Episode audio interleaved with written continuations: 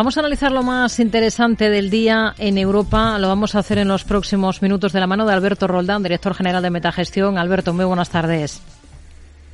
Buenas tardes, Rocío. Tenemos muchos resultados en Europa. Por ejemplo, tenemos esas cifras de Adidas, gana un 71% menos en el último ejercicio. Además, recorta el dividendo. ¿Qué le parece?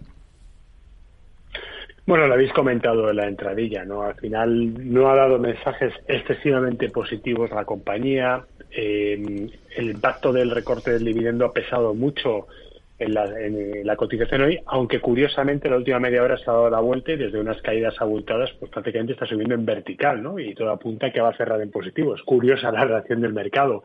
Pero no ha sido, eh, digamos, unas cifras y más que las cifras diría el outlook, ¿no? Porque seguimos sin tener claro una estrategia buena o visible en el, medio plazo. El mercado sigue todavía viendo que el posicionamiento a nivel de marca, producto y desarrollo está por detrás de otros competidores.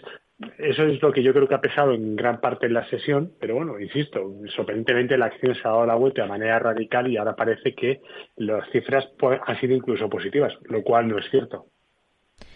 Si miramos a, protagonistas, eh, tenemos a Continental en el punto de mira. ¿Cuáles han sido las claves de sus cifras, las del fabricante de neumáticos y componentes automovilísticos, que hoy están subiendo con fuerza?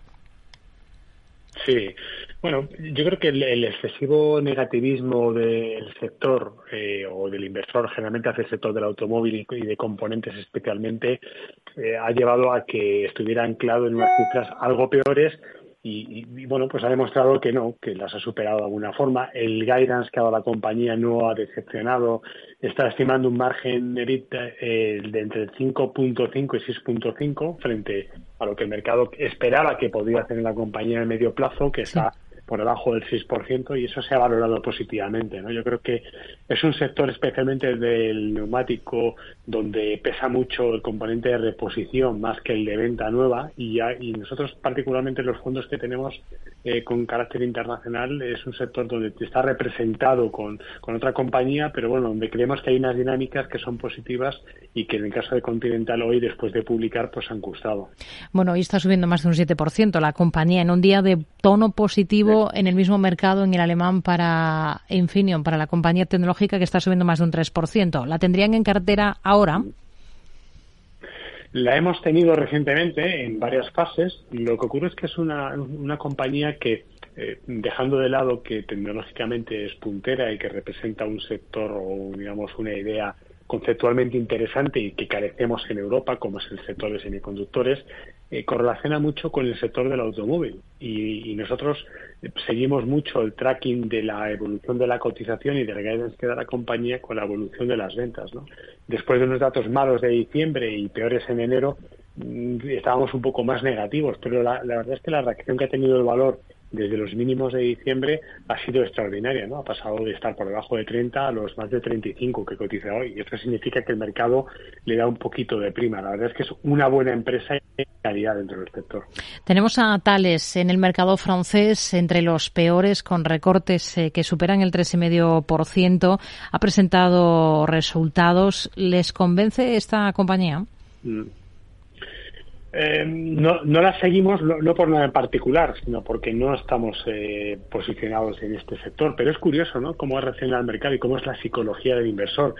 Cifras más flojas eh, que las que hemos comentado anteriormente, el mercado las premia y las de tales que han sido, la verdad es que bastante buenas, con un crecimiento orgánico muy potente, con unos pedidos que han prácticamente elevado en un 50% la mejor estimación, con un crecimiento orgánico muy interesante y cae un tres y medio.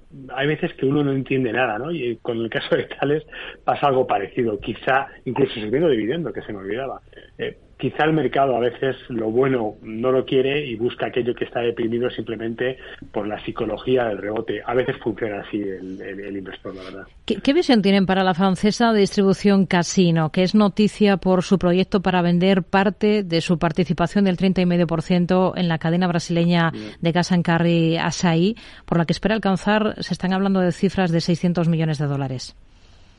He leído que el problema de, Casino era el precio de venta No es cierto, estamos totalmente en desacuerdo. No, es una compañía que tengamos una opinión muy conformada, pero eh, es evidente que eh, el, precio que, espera obtener, con independencia de que pueda ser alto o bajo, pesa en la situación patrimonial de la, de la compañía. Capitaliza menos de mil millones y, tiene una deuda de casi 15.000 millones es que esto ya por sí solo, ¿no? El mercado estaba, yo, creo que esperando otro tipo de mensajes, o al menos que la venta de, que, de esta participación pudiera ser sustancialmente más alta, que, que ya era un entorno muy optimista, ¿no? Bueno, nosotros somos muy escépticos con este tipo de, empresas donde tenemos que eh, 14 veces lo que capitaliza el mercado con respecto a la deuda que tiene hmm. es algo muy desproporcionado. No, lo entendemos, la verdad. Una compañía más, el Logitels, que es otra de las protagonistas. ¿Qué es lo que más decepciona de las previsiones de la compañía suiza de accesorios informáticos? A mí es una compañía que me da un miedo terrible porque tiene un historial de, de, al mercado, de publicar... Eh, por enésima vez decepciones. Es una empresa que yo no termino de ver, no termino de entender, no me gusta el management, nunca me ha gustado, yo creo que no comunican bien. Tuve un momento de euforia cuando tras la pandemia, bueno, pues esa fiebre de comprar productos para la informática casera, ¿no? Y el trabajo, el, Work at Home, pero pasada esa euforia que le llevó hasta por encima de 100 euros, la realidad es que hoy está un 50% por debajo y sin visos de que pueda hacerlo mejor.